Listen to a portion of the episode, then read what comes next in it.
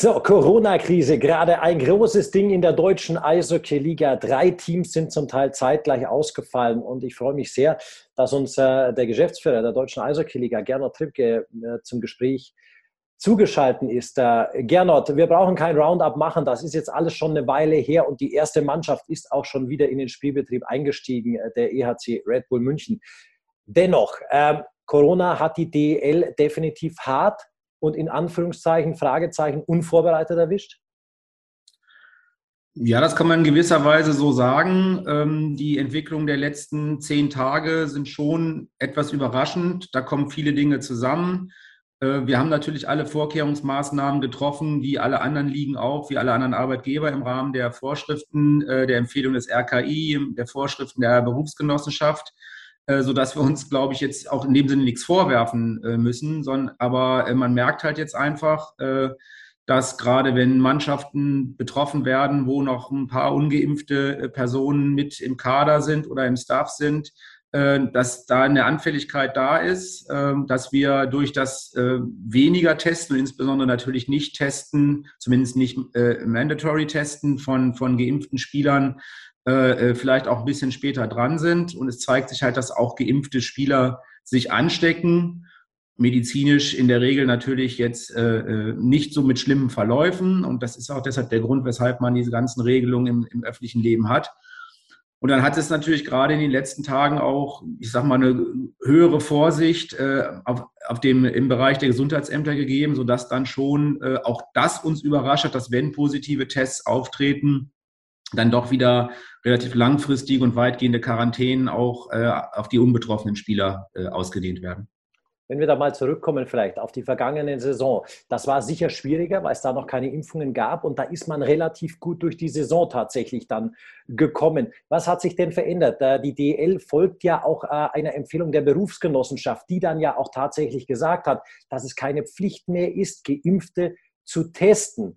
Es blieb allerdings äh, auch Sache der einzelnen Clubs dafür zu sorgen, da vielleicht selbst ein bisschen mehr oder weniger zu machen. Warum hat man sich da nicht zentral von vornherein gefunden und hat gesagt, Leute, bitte, wir machen alle das Gleiche und fahren so gut?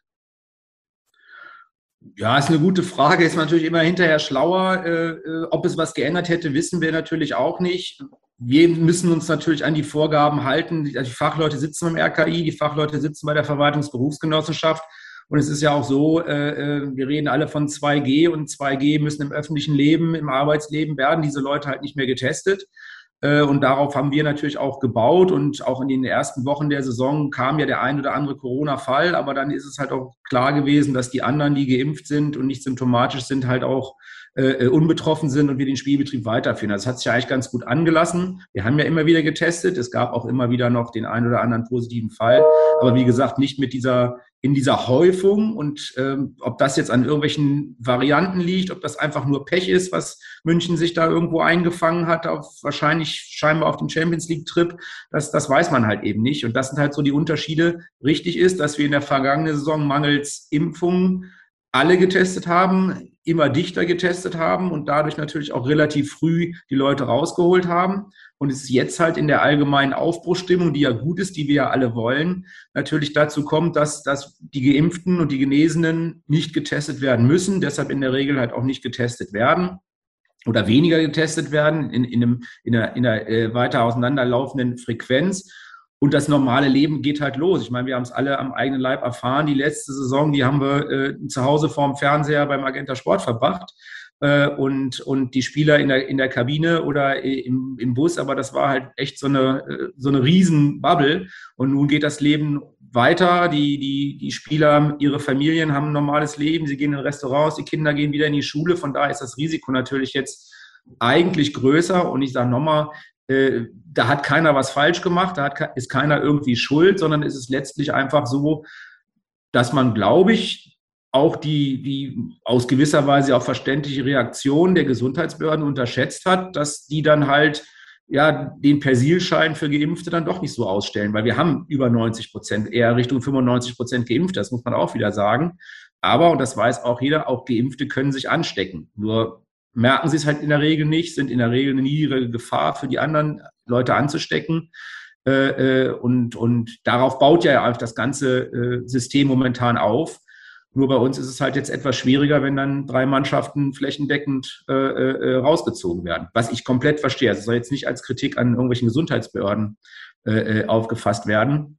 Aber das hat uns natürlich schon überrascht. Ich meine, wenn wir jetzt sehen, dass in Düsseldorf dann teilweise äh, äh, äh symptomfreie, negativ getestete, geimpfte Spieler auch fünf Tage in Quarantäne müssen, dann kann man das sicherlich auch irgendwie in gewisser Weise verstehen oder eben auch nicht. Und das sind Sachen, das haben wir natürlich nicht, nicht voraussehen können. Wobei man natürlich kurz sagen muss, auch äh, Geimpfte, die das Virus haben, können es natürlich weitertragen. Nicht, dass das äh, missverständlich eben rüberkam. Richtig, klar. Aber Gernot, die deutsche Eishockey-Liga hat sich das kurz angeschaut, hat jetzt gesehen, okay, nach München kommt Düsseldorf, kommt Iserlohn auch noch dazu. Und äh, dann hat man sich jetzt äh, durchaus schnell zusammengesetzt und hat eine Lösung gefunden. Was ist das neue Konzept, mit dem die DL ab 1. November startet? Ja, vielleicht nochmal zurück. Also bisher haben wir, waren die Tests für Geimpfte und Genesene wie im normalen Leben auch äh, äh freiwillig, wurden von dem einen oder anderen Club durchaus auch schon gemacht. Äh, äh, die Nicht-Geimpften wurden sehr regelmäßig getestet und mindestens zweimal, entweder mindestens zweimal PCR-Test äh, pro Woche oder tägliche Schnelltests, ähm, außer an Tagen, wo sie halt Trainings- oder Spielfrei haben. Also natürlich nicht, nicht, nicht an, an, ja. am Montag beim Eishockey im Zweifel. Aber da kann man schon von ausgehen, die sind fünf, sechs Mal die Woche im Schnelltest, bevor die in die Arena gefahren sind, bevor sie zum Training gegangen sind, mussten die einen Schnelltest machen. Nun hat sich herausgestellt, dass in allen Fällen, die wir hatten, das muss jetzt irgendwie drei von 15 ist jetzt nicht statistisch wahrscheinlich hochwertig, aber grundsätzlich alle drei Clubs, die wir hatten, waren Clubs, die nicht voll durch, durchgeimpft sind, wo es den einen oder anderen noch Ungeimpften gab. Und auch bei allen diesen Clubs haben sich Ungeimpfte mit angesteckt. Wer wen angesteckt hat, völlig offen, kein Blaming, kein, kein, kein Fingerpointing, definitiv nicht, aber es ist nun mal Fakt. Und das zeigt, dass das Risiko natürlich in Mannschaften, wo noch äh, ungeimpfte Mitarbeiter oder Spieler dabei sind, offensichtlich größer ist. Auch die, das Risiko, dass es sich in der Mannschaft verbreitet.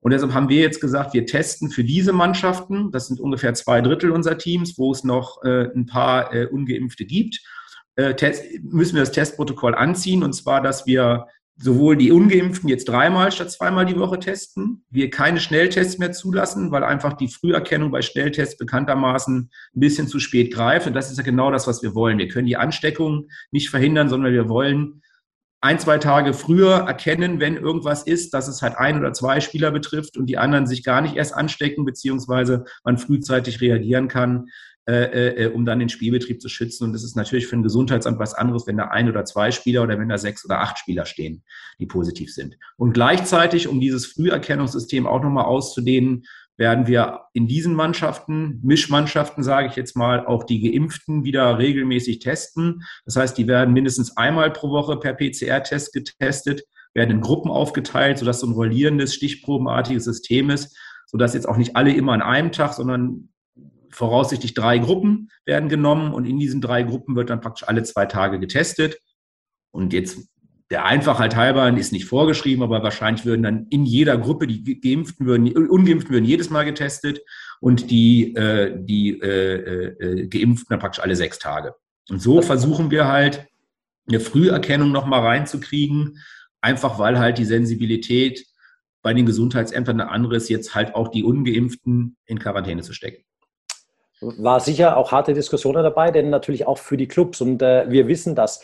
Man hat geplant, ja, man hat mit Zuschauern geplant. Ähm, das ist natürlich trotzdem alles auf wackeligen Beinen. Sicher auch ein finanzieller Mehraufwand, der die Clubs jetzt trifft. Das ist ein finanzieller Mehraufwand, das ist ein logistischer Mehraufwand. Aber das, das müssen wir halt einfach machen. Und es ist natürlich auch so ein bisschen, muss man sagen, so, ein, so, so eine Gefühlsgeschichte. Ne? Wenn du natürlich äh, äh viele Clubs 100 Prozent ihrer Mitarbeiter geimpft haben oder andere Clubs 90 Prozent, äh, äh, dann ist es natürlich auch irgendwie erstmal im ersten Moment schwer einzusehen, zu sagen, Mensch, ja, das haben wir doch alles gemacht, um eben nicht mehr testen zu müssen, um halt keine Probleme mit Quarantänen zu haben. Und dann ist das natürlich schon noch eine gewisse Frustration, die da ist. Aber ich glaube, wir haben da jetzt erstmal einen Weg gefunden, äh, äh aufgrund der, der Fakten, die wir hatten, jetzt mal da anzusetzen. Ich hoffe, das reicht. Ich hoffe, dass wir jetzt nicht auch noch andere Mannschaften betroffen haben, sonst müssen wir nachjustieren.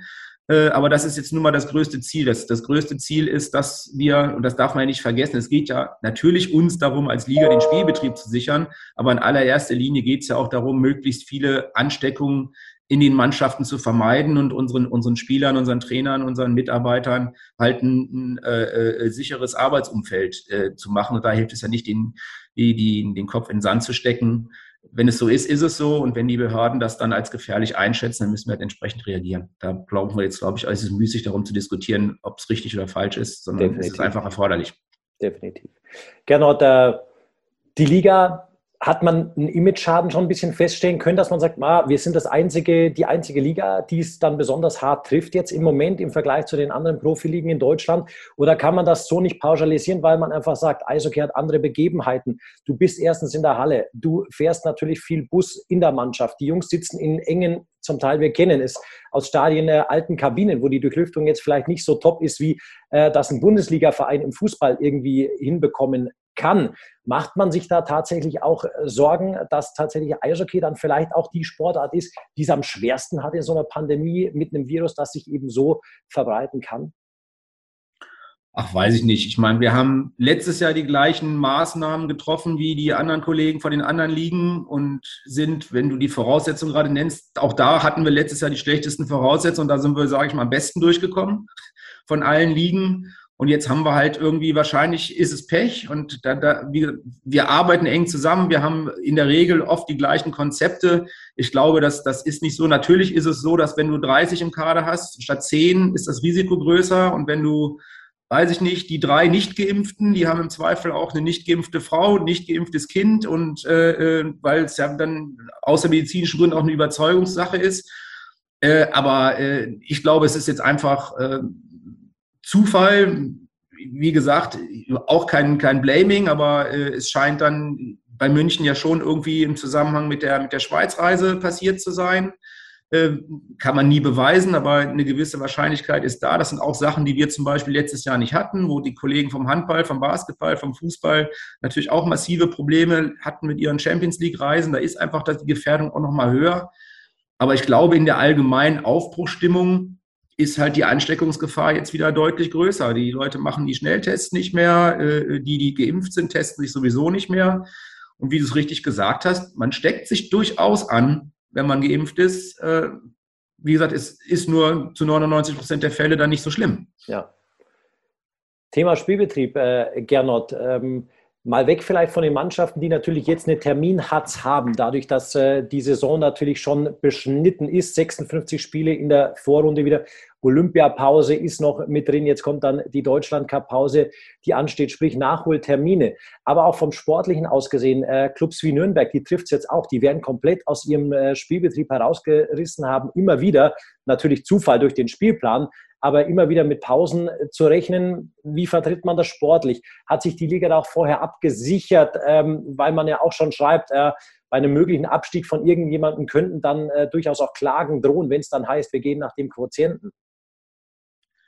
Ja, grundsätzlich sind wir jetzt erstmal äh, dabei, dafür zu sorgen, dass alle Spiele stattfinden. Dass das natürlich anders ist, als es ursprünglich geplant ist, ist klar. Aber äh, letztlich kann man da jetzt auch nichts gegen tun. Und das wusste halt auch jeder, glaube ich, dass es wahrscheinlich, es hat jeder gehofft, dass es nicht passiert. Aber wir haben zum Beispiel die Quotientenregel ja ganz bewusst drin gelassen in der Spielordnung. Wir haben ganz bewusst auch diese Regelungen, wann Spiele abgesagt werden müssen von Amts wegen und verlegt werden müssen. Dann haben wir sicherlich so eine gewisse Grauzone, äh, welche Spiele verlegt man jetzt in Einvernehmen zwischen den Mannschaften, äh, äh, wo man ja auch in einem Spagat ist. Da will man als Liga, Mensch, ich will den Spielplan durchbringen, aber wenn da jetzt 12 gegen 12 oder äh, 24 gegen 12 spielen, ist das natürlich auch irgendwie, die Mannschaften sind sich einig, dann ist es auch schwer zu vertreten, zu sagen, jetzt sagen wir als Liga, nee, ihr müsst das spielen und alle, alle sagen irgendwie, das ist eine Farce. Äh, das kann man sicherlich irgendwie drehen und wenden, wie man will. Das ist unsere Priorität, ist jetzt den Spielplan wieder irgendwie auf die Reihe zu kriegen. Du hast es richtigerweise angesprochen. Wir haben eine Deutschland-Cup-Pause. Gut, ich glaube, die wird uns jetzt nicht helfen. Wir haben eine Olympiapause. Ich glaube, das wäre unser Worst-Case-Joker. Wir sind meines Wissens neben der Schweiz das einzige Land, das überhaupt die Olympiapause äh, äh, blockt. Und, und wenn alles gut geht und die NHL-Jungs kommen und wir noch ein paar Jungs aus Schweden und Schweiz und so holen, dann haben wir vielleicht, stellen wir 10 bis 15 Spieler für die Olympischen Spiele ab. Also auch da, das ist nicht unser Plan, das ist nicht unser Wunsch, aber da ist sicherlich auch noch ein Notfallszenario, dass man die erste, die letzte Woche der Olympiapause zumindest Mannschaften spielen lässt, Äh, äh, und dann fehlen ihnen vielleicht zwei Nationalspieler, aber ihnen fehlen nicht irgendwie zehn, zehn angeschlagene oder in Corona befindliche Spieler. Also da haben wir noch Handlungsoptionen und das ist jetzt erstmal unsere Priorität, konstruktiv, positiv nach vorne zu gucken.